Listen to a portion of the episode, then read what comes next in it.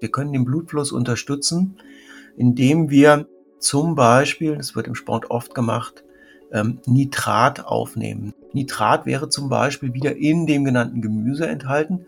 Aber so der Klassiker, die Ausdauerathletinnen und Ausdauerathleten kennen das auch im Freizeitbereich schon, ist der rote Betesaft.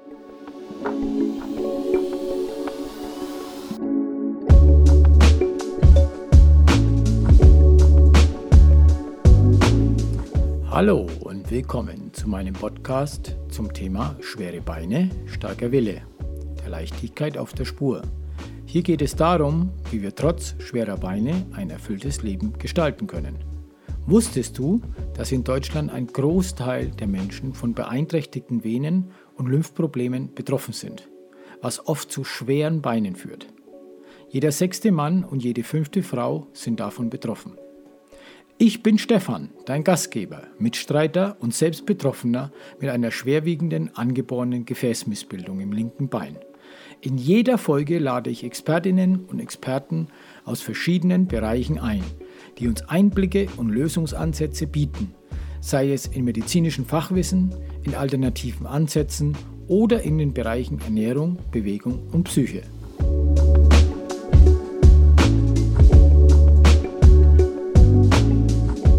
Hallo und herzlich willkommen zu einer neuen Folge. Es freut mich sehr, heute Uwe Schröder bei mir begrüßen zu dürfen. Uwe ist ein erfahrener Ernährungsberater mit einem speziellen Fokus auf Sporternährung, was mir natürlich persönlich sehr gut liegt. Seine umfangreiche Ausbildung und Erfahrung im Bereich der Sporternährung macht ihn zu einem idealen Gesprächspartner für uns. Seine Erkenntnisse aus dem Spitzensport und aus dem allgemeinen Ernährungsformen überträgt er gerne in Empfehlungen. Er wird uns heute durch das Thema führen und zeigen, wie wir die Erkenntnisse aus dem Spitzensport nutzen können, um unsere Venengesundheit zu verbessern.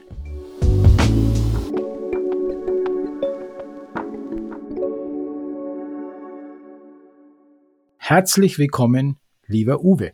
Ja, hallo, herzlich willkommen. Freut mich, Stefan. Vielen Dank für die Einladung.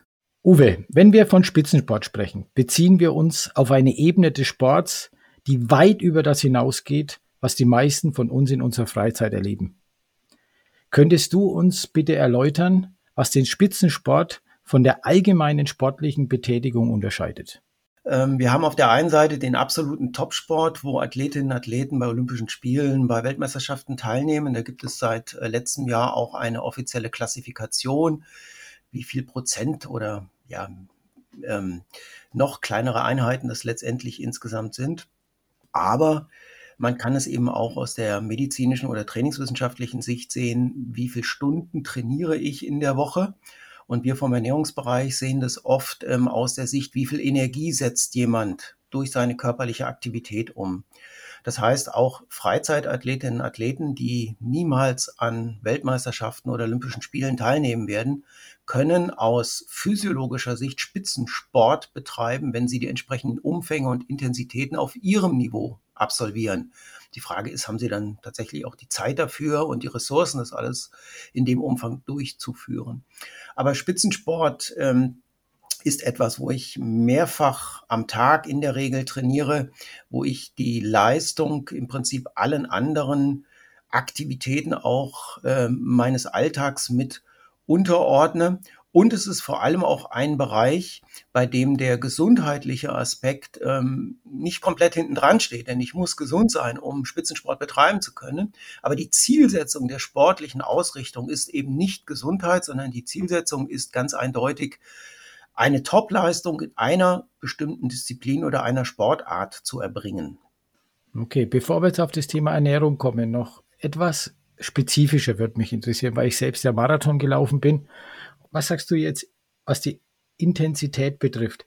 Sagst du, alle drei Tage, jeden Tag, zwei Stunden, drei Stunden, gibt es da so eine Formel? Du hast ja viele Spitzensportler betreut oder kennst die.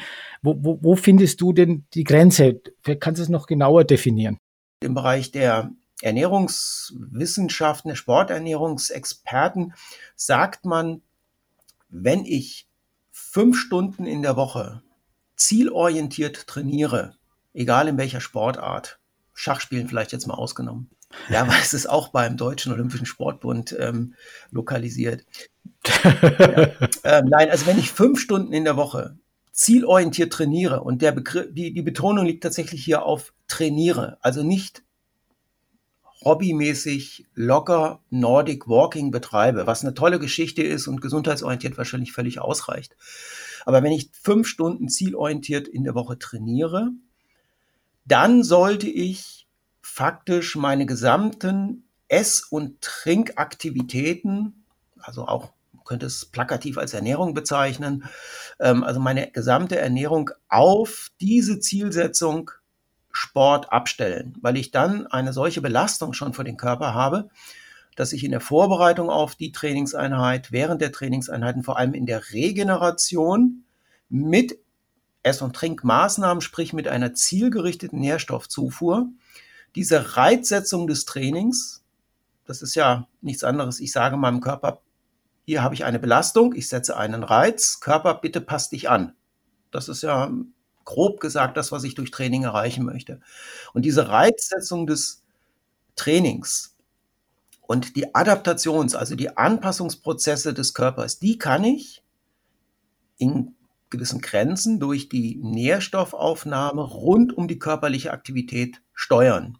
Und wie gesagt, wenn ich fünf Stunden in der Woche aktiv bin, trainingsorientiert, also abgestimmt, prozesshaft, eins auf dem anderen aufbauend, dann sollte man tatsächlich möglichst viele seiner Mahlzeiten in diese Richtung das der Adaptation ausrichten. Super, mega, mega interessant. Ich höre sehr aufmerksam zu, denn ich bin selbst am Marathon gelaufen. Also ich war der über fünf Stunden äh, pro Woche und äh, habe wirklich äh, gemerkt, äh, Ernährung ist key. Was ich am Abend gegessen habe, hat meine, meine Leistung am nächsten Tag äh, absolut beeinflusst. Ja, selbstverständlich. Und damit, genau damit kann man auch im, im Freizeitbereich sehr, sehr gut spielen. Es geht ja so weit, dass man heute diese Erkenntnisse aus dem Spitzensport überträgt, auch in den Gesundheitsbereich für Menschen zum Beispiel mit, äh, mit einem Prädiabetes. Und da gibt es inzwischen sehr, sehr viele bei uns äh, hier in der westlichen Welt mit einem Typ-2-Diabetes, ähm, mit sogenannter nicht alkoholischer Fettleber, also zu viel meistens Kohlenhydratverzehr bei zu wenig Bewegung und die Leber wandelt dann diese Nudeln, Reis, Kartoffeln, gesüßten Getränke sehr gerne in lebereigenes Fett um. Da hat sich eben zum Beispiel gezeigt, wenn ich am Abend vorher wenig Kohlenhydrate esse und morgens nüchtern trainiere. Nüchtern heißt jetzt nicht alkoholmäßig nüchtern, sondern ja, ja, ich habe maximal einen Kaffee getrunken.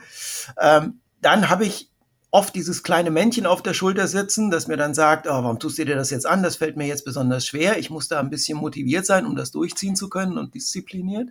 Aber dann habe ich einen besonders guten Effekt, hinsichtlich dieser eben genannten Parameter, hinsichtlich der Insulinsensitivität. Also der Körper kann wieder besser Zucker verarbeiten. Die Leber adaptiert dort dran. Und es gibt in, in großen Studien sehr gut dargestellt, sogar eine komplette Remission, also den, das Zurückgehen, das komplette Verdrängen des Typ-2-Diabetes, was nicht nur für die einzelne Person eine Lebensqualitätsverbesserung darstellt, sondern wenn wir uns anschauen, äh, wie viel Typ-2-Diabetiker, Lebensstilbedingte wir in Deutschland, in der westlichen Welt haben, ist das eben auch eine Frage, wie lange kann unser Gesundheitssystem sowas noch in dieser Form mitfinanzieren und tragen.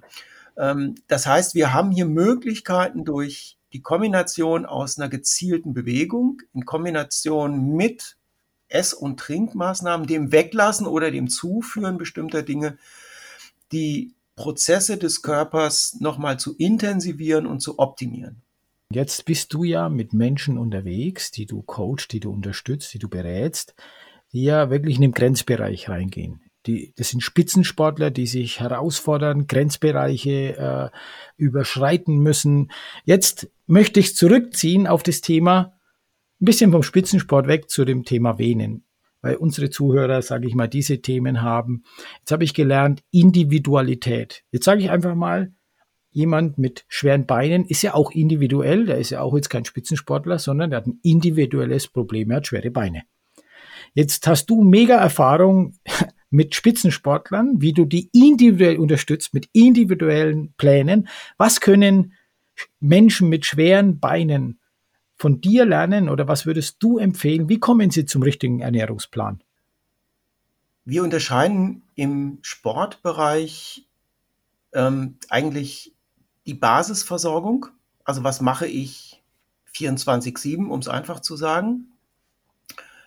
Und wir unterscheiden dann, gerade wenn ich weniger als die angenommenen fünf Stunden in der Woche trainiere, das, was ich esse und trinke, um den jetzt schon mehrfach angesprochenen Trainingsreiz, also die Sporteinheit, temporär unterstützen zu können. Und auch genau diese Übertragung sehe ich hier. Ich habe zunächst die Basisversorgung. Wir müssen sehen, dass wir, ja, Stefan, wie viele Vitamine gibt es? Hast du eine Idee? Frage von mir. Ja, ja, äh, gute Frage. Also ich schätze jetzt mal einfach spontan 280. Bisschen daneben, es gibt nur 13 Vitamine. Oh. Ja. Und gleich noch eine weitere Frage. Wie viele sekundäre Pflanzenstoffe, also Substanzen in Obst und Gemüse, die eine physiologische Wirkung in unserem Körper, eine positive Wirkung haben, gibt es? Jetzt kann ich ja total verlieren, ne? aber ich glaube, dass es mehr sind. Viel mehr. Oder jetzt viel mehr. Also ich sage jetzt mal, wir äh, geht gegen 100. Ja, ähm, man kennt Achtung. 100 mal 1000, über 100.000 inzwischen. Man kennt äh, knapp 5000, von denen man weiß, dass sie physiologisch auf unseren Körper wirken. Und im Gegensatz eben zu hochdosierten Vitaminen und Mineralstoffen jetzt aus der, äh, aus der Pulle oder aus der, der Tablette, haben diese Substanzen eine Wirkung direkt auf unser Erbgut. Ich möchte ein einfaches Beispiel geben, auch wieder aus dem Sportbereich. Wenn ich trainiere, egal ob ich ins Studio gehe oder Marathon laufen möchte, das heißt, ich setze eine Trainings Einheit so ein, dass sie so individuell intensiv ist, dass ich einen Trainingsreiz setze. Dann weiß man heute, dass dieser Trainingsreiz mit sehr viel Vitamin C, dem bekannten ganz normalen Vitamin C, aber eben auch und vor allem mit Vitamin E als Antioxidant so stark abgepuffert wird, weil das Zeug so gut wirkt, dass der Körper schlechter adaptiert. Im Kraftsport könnte man das erstmals zeigen. Die jungen Leute, die voll im Saft gestanden haben, haben mit viel Vitamin E eine schlechtere Anpassung an den Trainingsreiz gehabt, als die, die kein Vitamin E genommen haben. Warum? Weil das Vitamin E diese freien Radikale, sagt man, die dort beim Sport entstehen, die in Übermaß gefährlich sind, abpuffert und diese freien Radikale aber diesen Reiz mit ausmachen. Jetzt kommen wir zurück zu den sekundären Pflanzenstoffen. Diese sekundären Pflanzenstoffe sind auch Antioxidantien, so werden sie oft bezeichnet, und sie können auch etwas direkt diese freien Radikale abfangen. Was sie aber viel, viel wertiger macht, ist, dass sie den Körper modulieren, selber so viele freie Radikale abfangen zu können, dass sie nicht mehr schädigend sind, aber genauso viele noch abfangen, dass einige übrig bleiben, damit der Trainingsreiz noch zu einer Adaptation führt. So, und jetzt auf deine Frage zurück, lange Einleitung. Die Basis ist tatsächlich, und das ist das, was Großmütterchen schon immer gesagt hat, Gemüse, Salat, Obst, abwechslungsreich. Das heißt, viel aus dem pflanzlichen Bereich, vor allem dunkle Früchte, ob das jetzt die Himbeere, die Kirsche saisonal, die Blaubeere ist, ob das ähm, aus dem Gemüsebereich auch äh, die Aubergine, oder wieder ein Obst, äh, die, die dunklen Trauben sind, abwechslungsreich viele sekundäre Pflanzenstoffe, denn die ermöglichen dem Körper sein Potenzial zu nutzen, sich an Bedingungen anzupassen und die Adaptation zu optimieren. Das ist die, die grundlegende Basis. Dann ist die Basis, wie viel Energie verbrauche ich denn im normalen Alltag? Ist jemand Sitzmensch wie ich? Dann habe ich ganz, ganz wenig Kohlenhydratumsatz. Und dann sind auch die Empfehlungen zu den Kohlenhydraten, Nudeln, Reis, Kartoffeln, Zucker, süßes Obst in großen Mengen von der Deutschen Gesellschaft für Ernährung zu hoch. Denn diese Empfehlungen beziehen sich auf Bewegungsempfehlungen, die in derselben Publikation drinstehen, die heute die aller, allermeisten nicht mehr erreichen. Bewege ich mich aber als Mensch auf dem Bau, als ähm, Paketausträger, von welcher Institution auch immer, ähm, sehr, sehr viel am Tag, dann sind diese Kohlenhydratempfehlungen durchaus adäquat. Dann kann ich gerne auch zu den Hauptmahlzeiten Nudeln, Reis, Kartoffeln essen. Also hier eine Anpassung der Kohlenhydratmenge an meine individuelle Lebenssituation oder meinen Lebensstil. Man nennt das Kohlenhydratperiodisierung. Und eine ganz entscheidende Basis für mich ist immer die Eiweißversorgung. Und das würde ich gerade eben auch bei den von dir genannten Symptomen oder Spezifitäten ähm, als eine Grundlage sehen. Die Eiweißversorgung hat in den letzten Jahren einen unglaublichen Fokus erlangt, nicht nur im Bereich des Sports, sondern auch in der Versorgung der Allgemeinbevölkerung. Wir wissen, dass ab etwa dem Alter von 35, 40 Jahren der Körper seine Muskulatur abbaut. Jedes Jahr so um die ein Prozent, zunehmend mit zunehmendem Alter. Wenn ich also mit 40 nicht gezielt versuche, meine Muskulatur zu erhalten, und ich rede wirklich von jeglicher Muskulatur, dann habe ich mit 80 die Hälfte der Muskulatur. Was dann beim Sturz passiert, äh, bei der Leistungsfähigkeit, braucht man, kann man sich, glaube ich, sehr, sehr gut vorstellen. Jetzt kommt aber noch ein Punkt dazu. Diese Muskeln erfahren das, was man eine anabole Resistenz bezeichnet. Das heißt, sie sind gegen Trainingsreize, gegen Reize von außen nicht mehr so sensibel wie früher. Ich kann mit 60 grundsätzlich noch genauso viel Muskeln aufbauen wie mit 20. Aber der Reiz kommt nicht mehr im Zellkern optimal an. Und genau diese Situation habe ich eben auch, wenn ich Störungen, welcher Art auch immer, wegen verminderten Blutfluss, schlechten Blutfluss, schlechter Versorgung und so weiter habe. Und deshalb ist es entscheidend, wie hoch ist meine Eiweißversorgung. Wir haben eine Eiweißzufuhr bei uns hier bei fast der Hälfte der Rehabilitanten, also bei der Menschen in der Reha gehabt, die weniger als ein Gramm pro Kilogramm Körpergewicht am Tag gegessen haben. Das ist okay laut Deutscher Gesellschaft für Ernährung. Wenn ich mir aber anschaue, was ich benötige, um Muskulatur aufzubauen oder Muskulatur nur zu erhalten und das nur tatsächlich in Anführungsstrichen, dann liege ich bei allen internationalen Gesellschaften, die das untersucht haben, deutlich darüber. Und da Muskeln, gerade dann, wenn ich Probleme mit dem Blutfluss habe, wenn ich Probleme mit der eigenen Venenaktivität habe, ganz, ganz entscheidend sind. Muskel als Blutpumpe. Wenn Muskeln aktiviert sind, pumpen sie Blut durch die Kontraktion. Ist die Basisversorgung mit Eiweiß eine ganz zentrale für alle Lebenssituationen. Und diese Eiweißversorgung ist abhängig von drei Faktoren. Einmal von der Gesamteiweißmenge am Tag, also wie viel Eiweiß esse ich, bezogen auf mein Körpergewicht. Man geht da von etwa 1,4, 1,5 Gramm pro Kilogramm Körpergewicht als sehr, sehr guten Wert aus, um Muskulatur zu erhalten oder auch um Muskulatur aufzubauen. Kann man sich einfach merken, also das Körpergewicht mal 1,5 bei 80 Kilo, also etwa so um die 120 Gramm Eiweiß. Das ist das eine. Wir wissen aber inzwischen auch, mit großen Mengen Eiweiß kommt der Körper gar nicht so gut zurecht. Aber auch mit so kleinen, ja, ich nenne mal mit so Nuckelportionen ähm, an Eiweiß kommt der Körper zwar gut zurecht, aber es kommt nicht dahin, wo es hin soll. Ich kenne das aus dem Studio, da gehen die Jungs und Mädels nach Hause, füllen sich einen Eiweißshake ab und zuppeln dann so die nächsten fünf, sechs Stunden an diesem Eiweißsteak rum. Ganz nett, relativ ineffektiv. Ich brauche diese Eiweißmengen tatsächlich in größerer Portion. Man sagt mindestens 20 Gramm. Inzwischen ist man in der Geriatrie medizinisch begründet, also bei Menschen höheren Alters, so weit, dass man hier von 30 bis 35 Gramm Proportion spricht. Und mit Proportion meine ich jede Hauptmahlzeit, beginnend mit dem Frühstück. Und wenn wir uns unser klassisches Frühstücksverhalten anschauen, nicht bei jedem und jeder, aber Weißmehlbrötchen mit Marmelade, da habe ich 5 Gramm, 4 Gramm Eiweiß vielleicht. Also da fehlt tatsächlich das Eiweiß.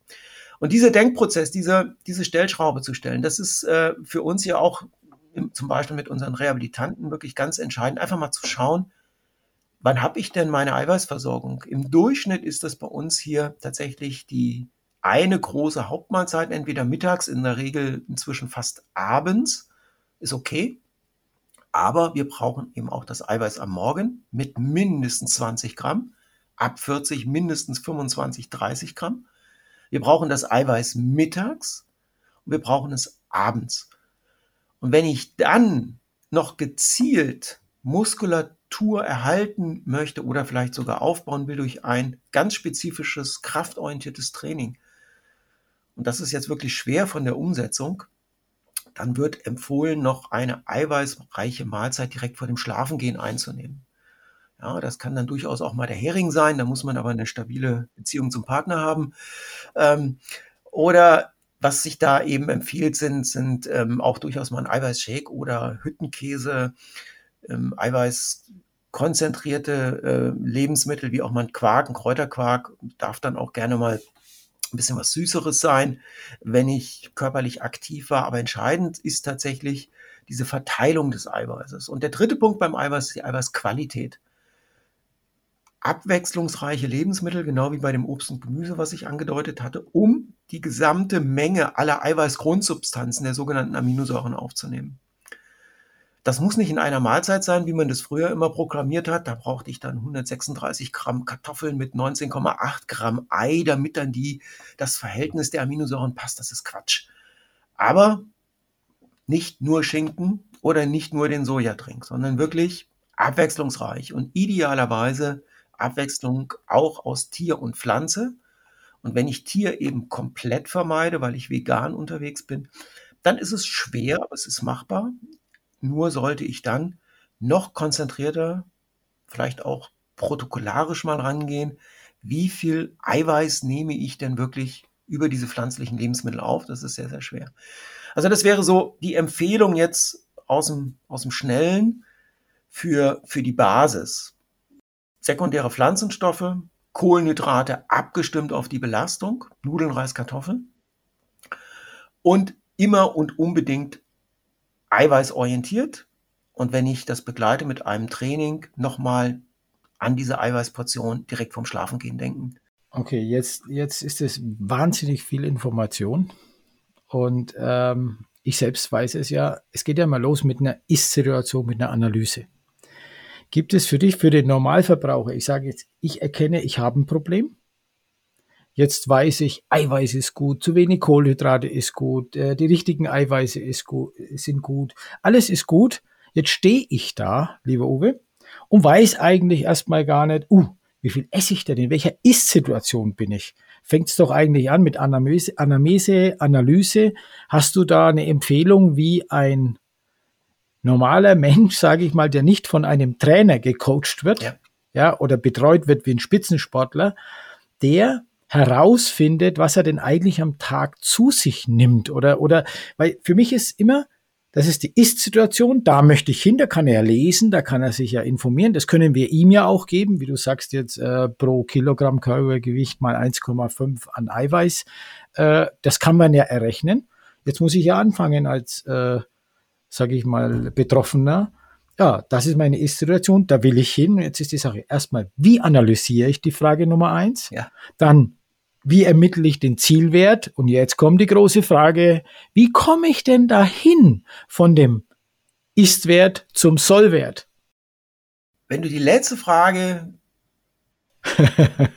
gut beantworten könntest, evidenzbasiert, so dass es hinten wirklich rauskommt, dann hättest du die Probleme der gesamten Ernährungsberatung gelöst. Das ist tatsächlich immer genau das Problem. Nein, äh, die Analyse der Ist-Situation ist wirklich erstmal das Entscheidende. Das machen wir eben auch. Und ich erlebe das auch in der Beratung ganz oft, ob im Sportbereich oder im Reha-Bereich oder vielleicht sogar im, Bereich der kompletten ähm, der Therapie.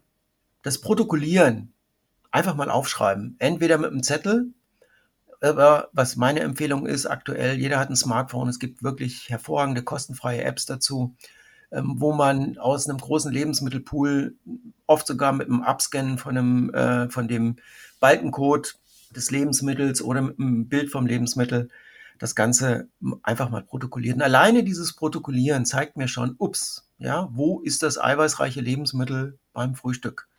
Es zeigt mir 500 Gramm Nudeln am Mittag.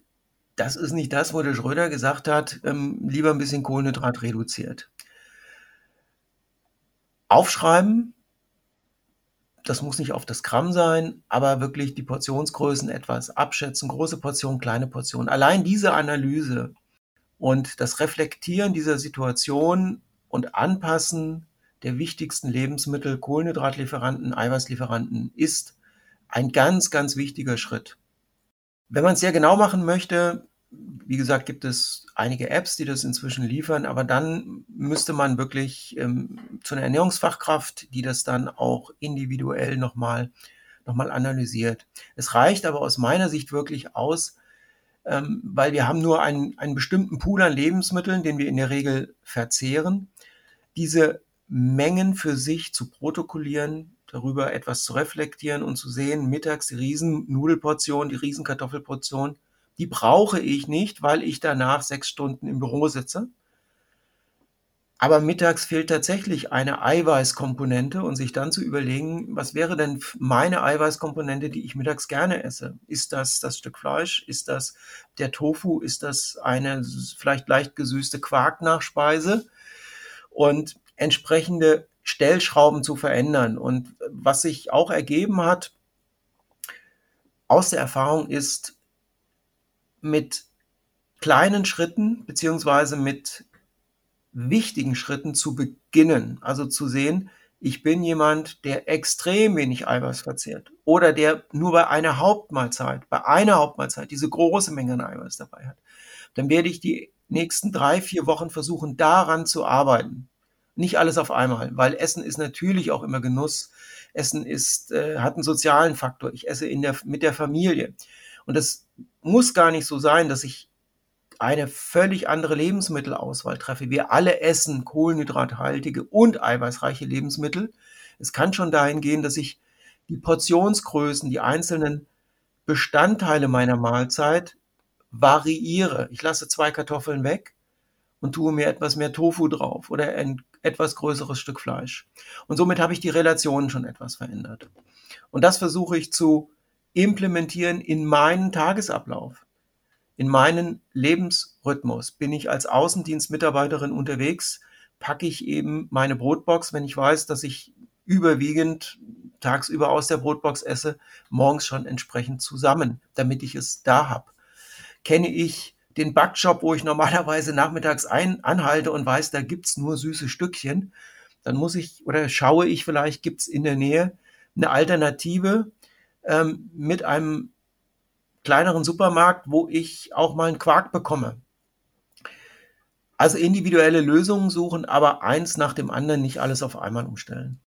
Okay, danke, weil wir hatten ja gerade jetzt auch darüber gesprochen, du kannst eine The die Theorie kennen, du kannst eine Tabelle haben, du kannst einen guten Ratgeber haben, du musst es tun. Ja. Und äh, mir gefällt der Ansatz von dir, Uwe, mach nicht die großen Ziele, die du dir steckst und äh, sag, ich nehme jetzt in zwei Wochen, sage ich mal, vier Kilo ab, sondern robb dich an dieses Thema heran, äh, fahr Erfolgserlebnisse ein und steck dir machbare Ziele und häng die Karotte nicht so weit weg, dass du sie gar nicht mehr riechen kannst. Absolut, ja, also, Äh, irgendwann, ja. irgendwann gibt dann der Esel auch auf oder der Hase, ne, wenn er sie zu weit weg hat. Und ähm, ich fasse mal kurz was zusammen, was ich sehr wichtig finde. Also diese Ist-Analyse, also aus meiner Erfahrung, das hast du ja gerade bestätigt, empfehle ich, macht eine Tabelle ja. und schreibt mal auf, was ihr eigentlich wirklich esst am Tag. Macht es einfach mal eine Woche und dann versucht, die Sachen so auseinanderzulegen, welche Nährstoffe, wie viel Kalorien etc. Macht eine Tabelle, so eine Ist-Analyse, das wäre mein Vorschlag. Und dann fängt man an, ein kleines Teilziel zu stecken, ja. Jetzt fange ich einfach mal an, ich verändere mein Frühstücksverhalten. Ich verändere kleine Dinge. Und was ich aus meiner Erfahrung sage, wenn du kleine Dinge veränderst und spürst die, dann ist es viel leichter, den nächsten Schritt zu gehen. Und das ist im Sport das Tolle, weil ich dort ganz, ganz oft diese kleinen Veränderungen tatsächlich, wie du vorhin auch gesagt hast, je nachdem, was du abends gegessen hast, spürst du beim Sport am Morgen, es geht mir richtig gut oder heute läuft's gar nicht. Und das ist die tolle Kombination, wenn ich das mit Bewegung verknüpfe. Denn diese kleinen Dinge können dazu führen, dass mir die Bewegung viel leichter fällt. Hab ich diese Energie, die ich gerade benötige, dann macht das Fahrradfahren, das Laufen, was auch immer deutlich mehr Spaß. Hab ich die richtige Regenerations Strategie, dann bin ich am nächsten Tag schon wieder fit und quäle mich nicht drei Tage mit Muskelkater, wo ich mir sage, das mache ich nie wieder. Also ganz richtig, zielorientiert, kleine Schritte, aber wirklich bezogen auf meine individuelle Lebenssituation. Ich versuche es mal auf Venenthematik oder auf schwere Beine nochmal ja. zu adaptieren, weil ich dann natürlich meine eigene Erfahrung habe. Jetzt, okay, jetzt haben wir die Analyse, jetzt weiß ich alle. Wir bringen die Menschen in Bewegung. Und ich kann jedem da draußen sagen, wenn er ganz langsam anfängt und es protokolliert. Ich habe da so einen Tipp für alle. Sucht euch eine Strecke aus, die ihr geht und nehmt die Zeit. Ja, ich sage jetzt einfach mal, ich gehe Strecke A, B, nimm die Zeit, brauche eine Stunde. Machst du das mehrfach und läufst immer die gleiche Strecke, wirst du den ersten Erfolg haben, dass du irgendwann die gleiche Strecke schneller läufst, ohne dass du außer Atem bist und es dir schlecht geht. Und wenn du das dann auf dem Papier liest, hast du sofort gemerkt, ich habe einen Trainingseffekt, ich habe was gut gemacht. Jetzt steigere ich das Ganze noch, jetzt veränderst du dein Frühstück oder dein Abendessen und spielst und experimentierst, denn nicht jeder Körper reagiert gleich. Du musst experimentieren mit deinem Körper. Es gibt Grundregeln, klar, hast du gesagt, aber jeder muss rausfinden, wie es in sein Leben, die Qualität, der, die, dieses gemeinsam Essen, man soll sich nicht quälen. Wenn man das alles zusammenpackt, immer wieder testet, in seiner Excel-Tabelle, sage ich mal, kleine Erfolge einfährt und dann spreche ich auch von der inneren Pokalwand, nehmt diesen Pokal, stellt ihn in die Pokalwand und feiert ihn, dass er heute diese Strecke leichter in einer besseren Zeit gelaufen seid. Und dieser Erfolg geht aufs nächste Thema. Also ich, ich finde es wirklich klasse, wie du es anmoderiert hast, über die Kohlenhydrate, über den Eiweiß. Was ist, welches Eiweiß oder wie du das nimmst, ne, das Richtige, ist dieses Messen, ich komme vom Spitzensport, dieses dich wirklich zu versuchen zu analysieren, ist für mich zentral jetzt in diesem Thema gerade, weil wenn du nie weißt, wo du herkommst und wo du hin willst und wo du stehst, hast du nie ein Erfolgserlebnis. Absolut. Ich würde es sogar noch eine kleine Stufe weiternehmen. Ich habe immer hier bei unseren, äh, in unseren Gesprächen so, so ein kleines Beispiel, wenn du es jetzt auf den Sport, weil du gerade angesprochen hast, äh, diese Stunde gehen, ähm, wenn du es darauf beziehst, wenn ich diesen Sport mache, überlege ich mir vorher, was habe ich gleich vor, was ziehe ich für Schuhe an? Banal, ja? Oder wenn du zum Einkaufen gehst. Ähm, wenn du zum Wandern gehst, überlegst du dir, was ziehe ich für einen Schuh an? Und wenn du nach Hause kommst, ja, vielleicht um auf der Couch raus rumzuhängen, hast du vielleicht nur ein paar Socken an. Wenn wir uns diese Frage stellen, was mache ich gleich, welches Paar Schuh brauche ich, beziehungsweise welche Lebensmittel helfen mir, damit die Aktivität, die ich gleich vorhabe, leichter wird, Genauso wie wir das mit dieser Frage, ja, wir greifen ins Schuhregal, weil ich weiß, diese Schuhe passen zu, der, zu dem, was ich gleich vorhabe. Wenn wir uns diese Frage stellen, dann könnte uns auch die Aktivität durchaus leichter fallen, beziehungsweise wir könnten genau wie der Fußballschuh das Fußballspielen unterstützt, mit dem, was wir essen, den sportlichen Reiz, die sportliche Reizsetzung unterstützen. Ich will damit sagen, wenn ich komplett untrainiert bin, ich erlebe das in, in Abnehmkursen oft mit Kindern, die wir hier auch mit betreuen. Dann bringen Eltern ihre Kinder zu der Sportstunde, die von unseren Sporttherapeuten durchgeführt wird, und sagen, er hat heute Mittag das letzte Mal was gegessen, dann ist es jetzt besonders effektiv.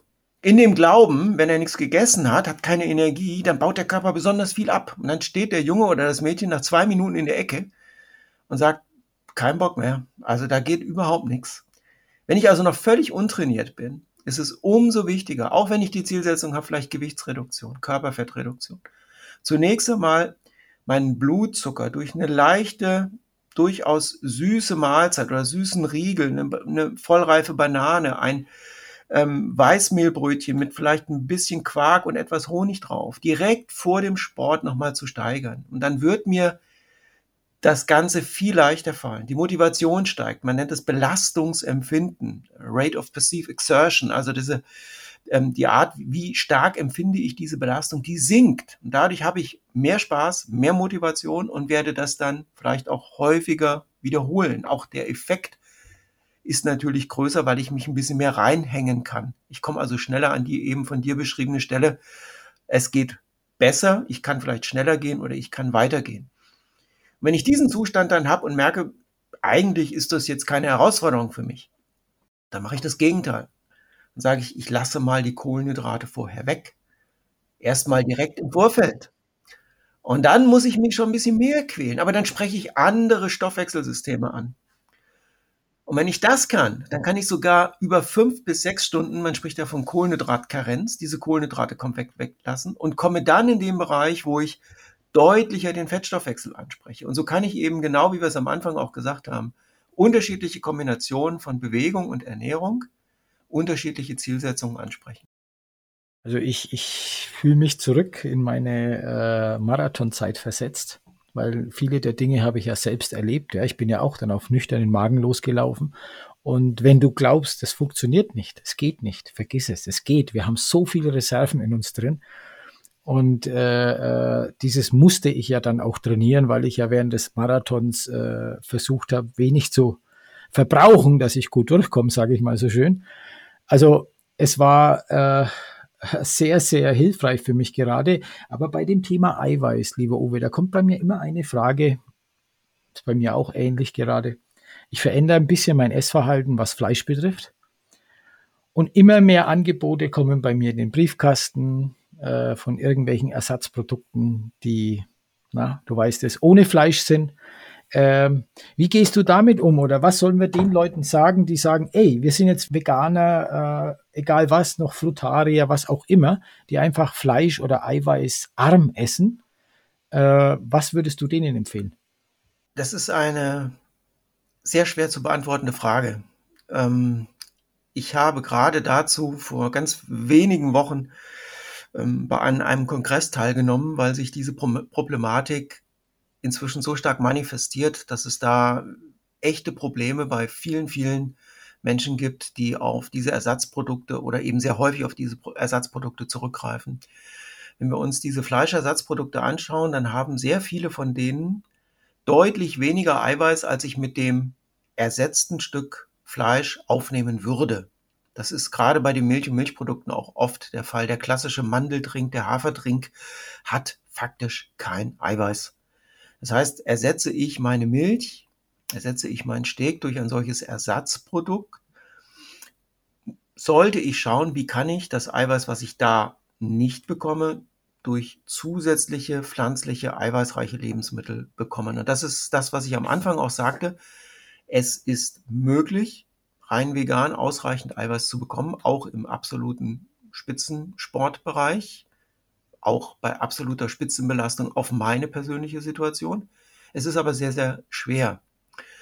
Und ähm, es gibt inzwischen hervorragende Ersatzprodukte, die auch wenig verarbeitet sind. Das wäre auch noch so ein weiterer Hinweis. Wenn Ersatzprodukte, bitte auf den Verarbeitungsgrad achten. Wie viel Zusatzstoffe sind da drin?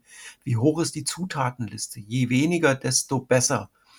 Inzwischen gibt es einige Hersteller, die hier wirklich hervorragende Produkte haben.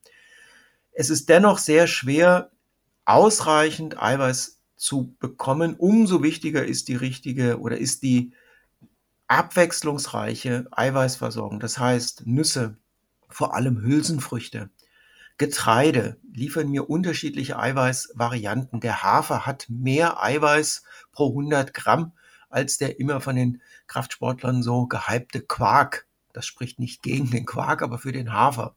Wir haben inzwischen, und das wäre meine Empfehlung, und ich weiß, dass das die aller, allermeisten vegan lebenden, leistungsorientierten Sportlerinnen und Sportler auch machen, ganz hervorragende vegane Eiweißpräparate, oft aus dem Hülsenfruchtbereich, sprich im Erbseneiweiß. Meine Empfehlung wäre das Lupineneiweiß. Das gibt's noch nicht ganz so oft, aber in einigen Supermärkten führen das, weil da eine bestimmte Aminosäure drin ist, nämlich das Leucin, das vor allem den Muskelabbau, ob beim Sport oder im Alter, etwas unterdrücken kann.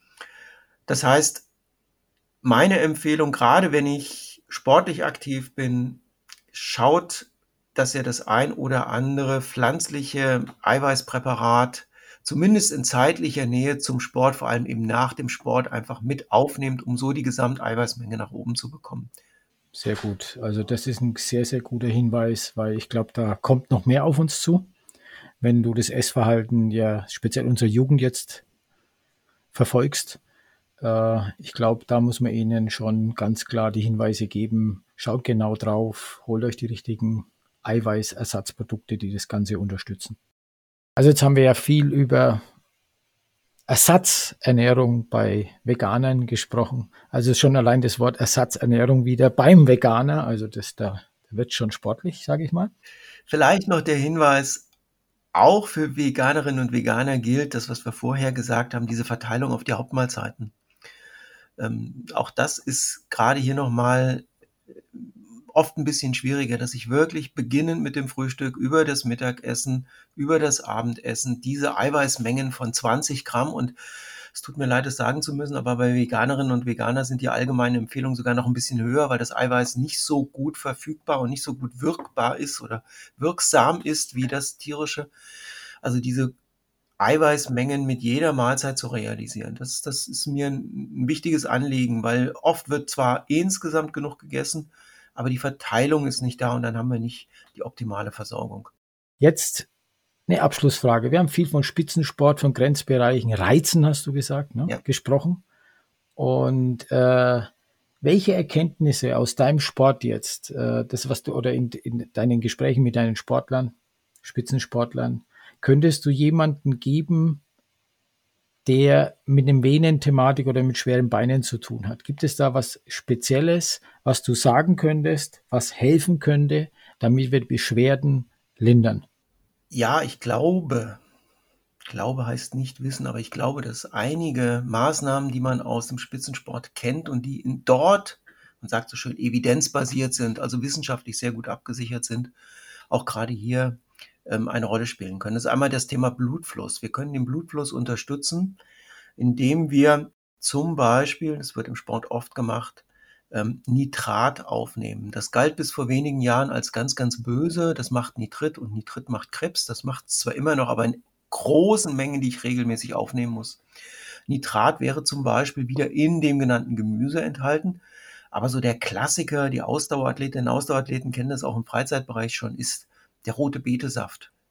Im Bereich der Hypertonie, also des, des Bluthochdrucks, weiß man, dass diese, diese Blutfluss unterstützende Wirkung, also diese Venen- und Arterien entspannende Wirkung so stark ist, dass ich da den Blutdruck nicht exorbitant, aber nachweisbar senken kann durch so einen rote Betesaft.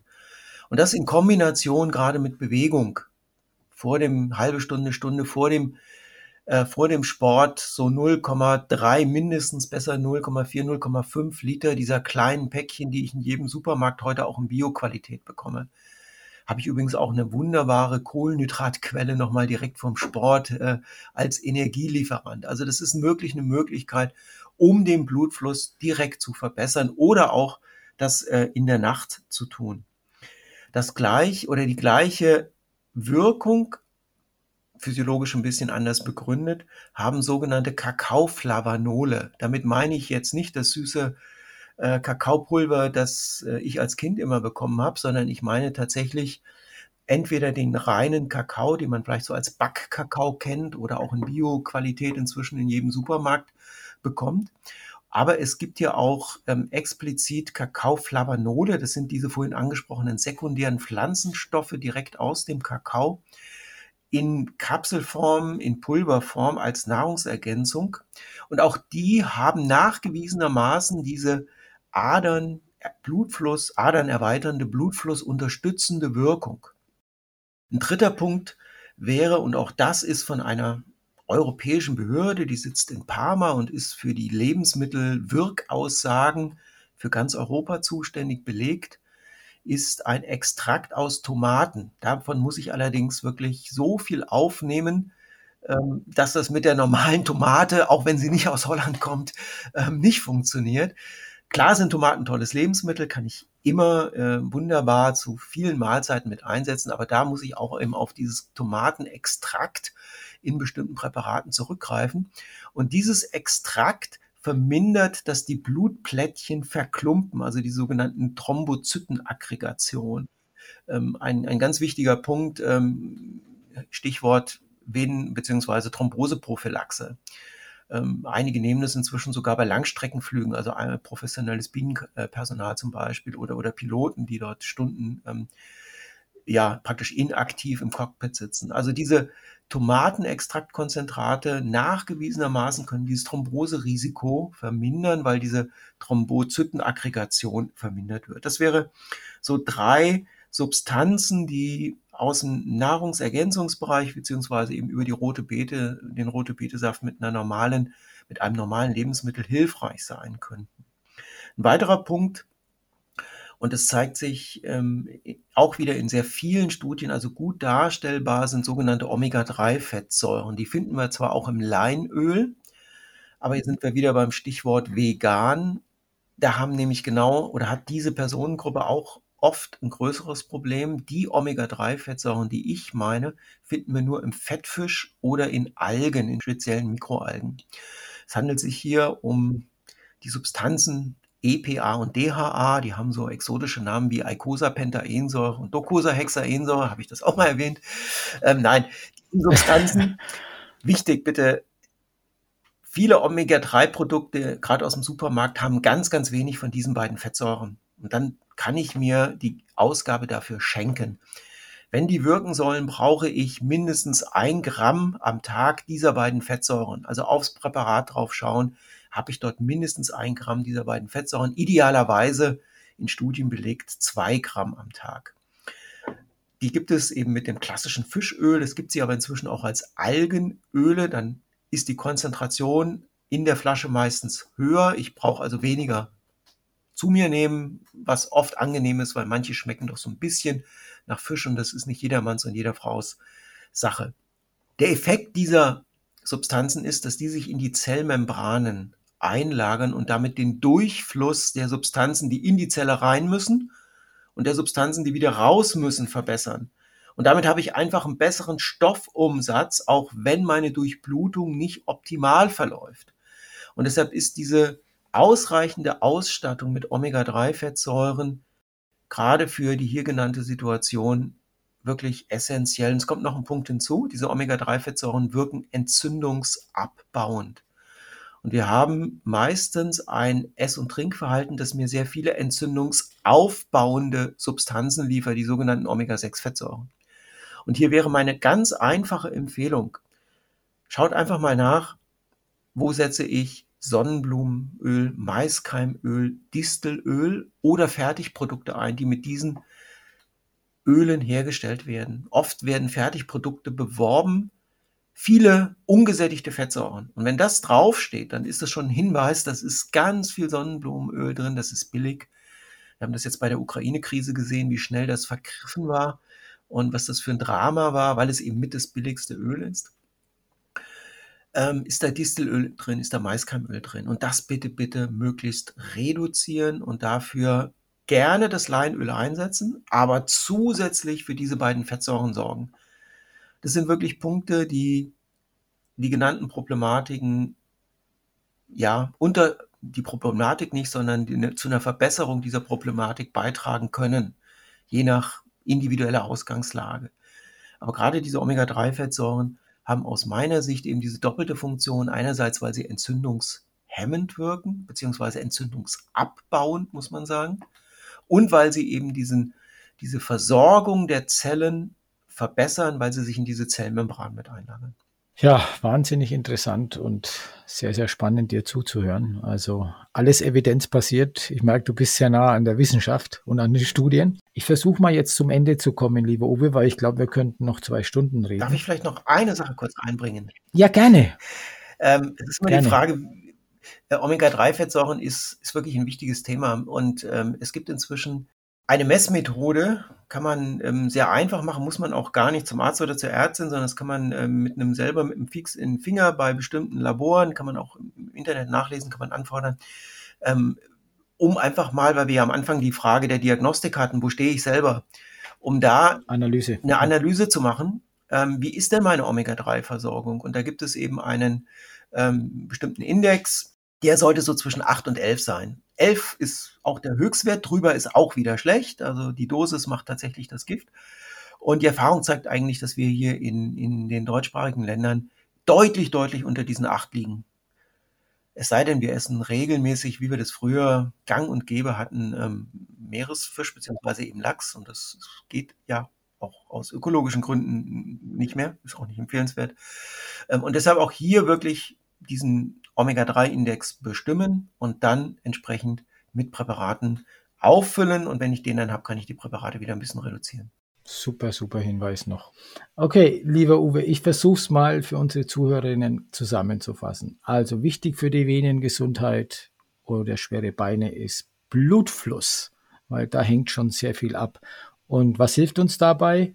Ist die Nitrataufnahme, die natürlich in Gemüsen viel besser ist als woanders und speziell im rote Betesaft. Bitte, wenn ihr nicht Sport treibt und keinen Impuls habt, nehmt es abends vorm Schlafengehen. Also hilft sicherlich. Dann eine zweite Möglichkeit ist, um den Blutfluss äh, zu unterstützen, ist, wenn ihr Schokolade esst, dann etwas mehr mit Kakao. Also geht in Richtung 100 Prozent. Hilft euch auch. Und manchmal gibt es sogar die Kapsel, wenn ihr keine Tafel Schokolade essen möchtet. Dann, was ganz, ganz Tolles, was uns Uwe erklärt hat, das Tomatenkonzentrat, was ich mega, mega interessant finde, gibt es auch äh, in der Apotheke und in der Drogerie. Also schaut da einfach mal, was es da gibt. Dann ist noch die Entzündung so wichtig für uns mit unseren Venenproblemen oder mit schweren Beinen. Deshalb ist ganz, ganz wichtig, dass ihr Omega-3-Fettsäuren zu euch nehmt. Und das ist wirklich wichtig, von welchem Fisch, welche Fettsäuren sind es. Und denkt nicht, dass ein Distelöl oder ein Maiskornöl oder ein Sonnenblumenöl genauso eine gute Wirkung hat wie die Omega-3-Fettsäuren aus dem Fisch. Also wirklich tolle Tipps, die den Blutfluss unterstützen und unsere Entzündungswerte reduzieren. Uwe, habe ich das jetzt als Ernährungsleihe gut zusammengefasst für unsere Menschen da draußen? Das war absolut perfekt, Stefan, super. Also danke für die Hinweise und ich habe mal wieder gelernt, was man von Spitzensportlern lernen kann, ja, was uns in unserem Themenbereich unterstützt. Also lieber Uwe, ich danke dir recht herzlich für all deine Tipps und freue mich selbst, einiges davon umsetzen zu dürfen. Danke dir. Ja, sehr gerne, hat Spaß gemacht. Danke. Das war Schwere Beine, starker Wille, der Leichtigkeit auf der Spur. Wenn dich unsere Gespräche und Tipps inspiriert haben, dann lass gerne ein Abo da, sei es auf Spotify, Apple Podcast oder überall, wo es Podcasts gibt. Die ganzen Folgen findest du auch als Videos auf meinem YouTube-Channel Levana. Für alle weiteren Details, nützlichen Links und meinen Kontaktdaten schau einfach in die Show Notes dieser Folge. Dein Feedback, deine Fragen und Ideen für kommende Folgen sind mir sehr wichtig. Bist du selbst Expertin oder Experte und möchtest als Interviewpartnerin dabei sein? Auch dann freue ich mich, von dir zu hören und auf weitere spannende Ausgaben von Schwere Beine, starker Wille, der Leichtigkeit auf der Spur. Bleib leichtfüßig und bis zur nächsten Folge. Dein Stefan.